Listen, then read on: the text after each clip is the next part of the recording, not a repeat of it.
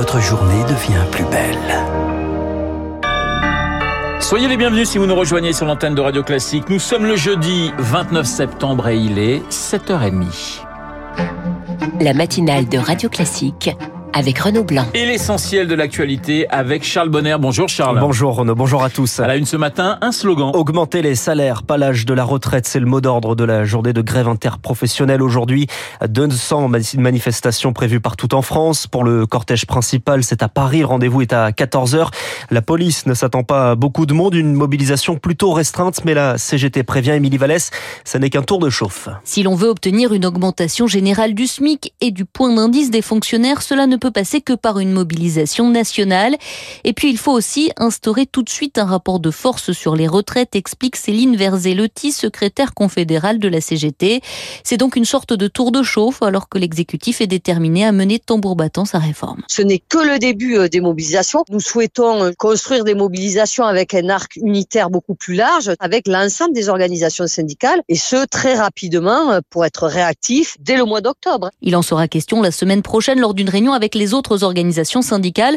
Pour l'instant, elles se tiennent à l'écart, notamment FO et la CFDT. Pour elles, il est trop tôt pour se mobiliser, analyse Dominique Andolfato, spécialiste des syndicats. On est plus dans la routine du coup de semonce de la rentrée sociale parce que c'est pas nouveau que la CGT descende dans la rue fin septembre. Donc pour l'instant, un certain nombre de syndicats, et notamment la CFDT, sont encore dans la voie du dialogue social, de l'échange. Et si le gouvernement précise ses intentions, s'il est inflexible sur la réforme des retraites, là probablement que la CFDT sera euh, dans la mais même à ce moment-là, difficile de dire si les syndicats parviendront à mobiliser dans un contexte très anxiogène avec la guerre en Ukraine et la crise énergétique. Et ce matin, à l'école, un professeur sur cinq est en grève dans les gares. Un, intercité sur deux, 6 TER sur 10. Certaines liaisons, Lyon, Nantes par exemple, sont interrompues.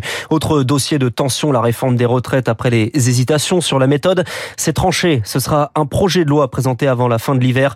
D'ici là, Elisabeth Borne promet des consultations. Charles, pour compenser les effets de l'inflation, le le gestionnaire d'énergie RTE va distribuer un milliard d'euros à ses clients. RTE a connu un excédent de recettes boosté par les prix de l'énergie. Les distributeurs d'énergie, les grands consommateurs vont donc en profiter.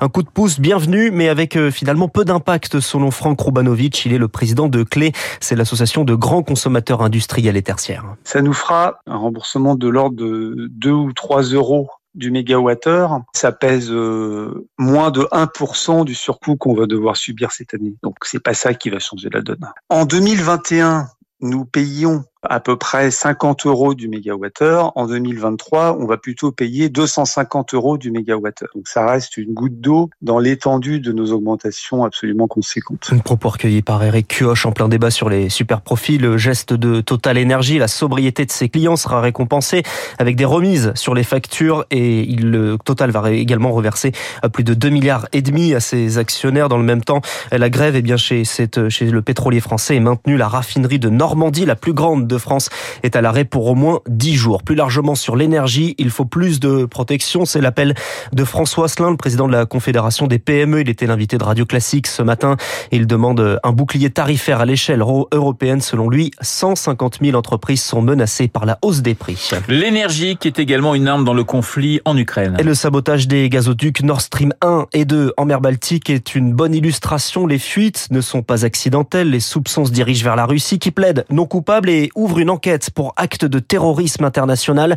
Pourtant, la piste russe, sans être prouvée, est crédible, selon Nicolas Gosset. Il est chercheur à l'Institut royal de défense de Bruxelles. L'incident a eu lieu quelques heures avant l'inauguration du conduit baltique, le Baltic Pipe, hein, qui lie la Norvège à la Pologne, en passant par l'archipel danois, permettant de supprimer la dépendance énergétique de la Pologne, des pays baltes, de toute l'infrastructure russe.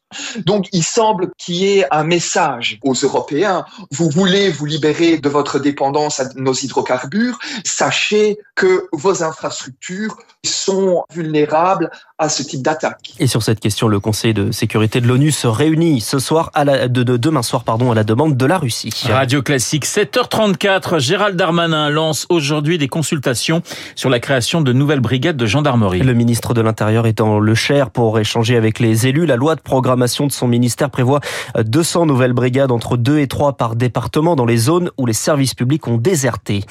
Enfin, tous les incendies de Gironde sont éteints. Ils ont parcouru depuis le mois de juillet plus de 30 000 hectares.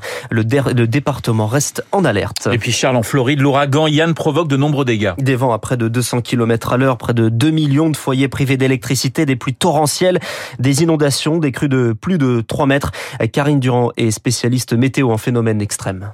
Les vents sont montés jusqu'à 250 km heure. Quand l'ouragan touche terre, il régresse quasiment instantanément parce qu'en fait, il a plus la chaleur de l'eau pour alimenter son énergie. On a eu une montée des eaux qui est historique dans euh, beaucoup de villes. À Fort Myers, qui est vraiment euh, la ville la plus touchée, on a eu une montée des eaux de 2 mètres 30, c'est historique. Les vents forts, oui, c'est fini, mais la pluie, les orages violents qui l'entourent et même le risque de tornade sous ces orages violents, ça, ça va durer aujourd'hui et même jusqu'au week-end. Karine Durand, jointe par Chloé Juel à l'instant. C'est une autre catastrophe climatique qui touche la Somalie. Quatre années de sécheresse, des troupeaux de bétail décimés. La situation est alarmante. 200 000 personnes sont menacées par la famine. Robert Simpson est responsable du programme de l'ONG Acted en Somalie. Nous voyons des familles arriver, souvent des femmes avec leurs enfants.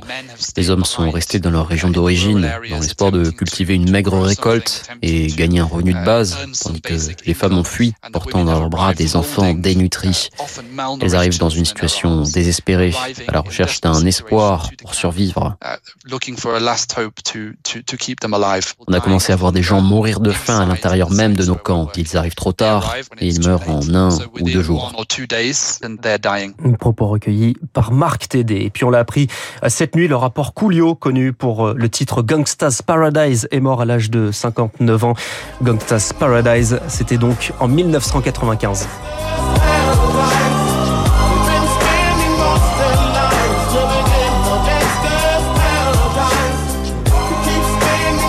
Et les raisons de sa mort ne sont pas connues. Et puis un petit mot de sport et de basket pour terminer ce journal. Les Françaises affrontent la Chine en quart de finale du mondial. C'est en Australie avec le décalage horaire. Le match est donc à 10h heure française. Voilà un journal à trois points signé Charles Bonner. Il est 7h37 sur l'antenne de Radio Classique. Dans un instant, les spécialistes, le 7e art à l'honneur. Et quand on dit cinéma sur Radio Classique, on dit Samuel Blumen.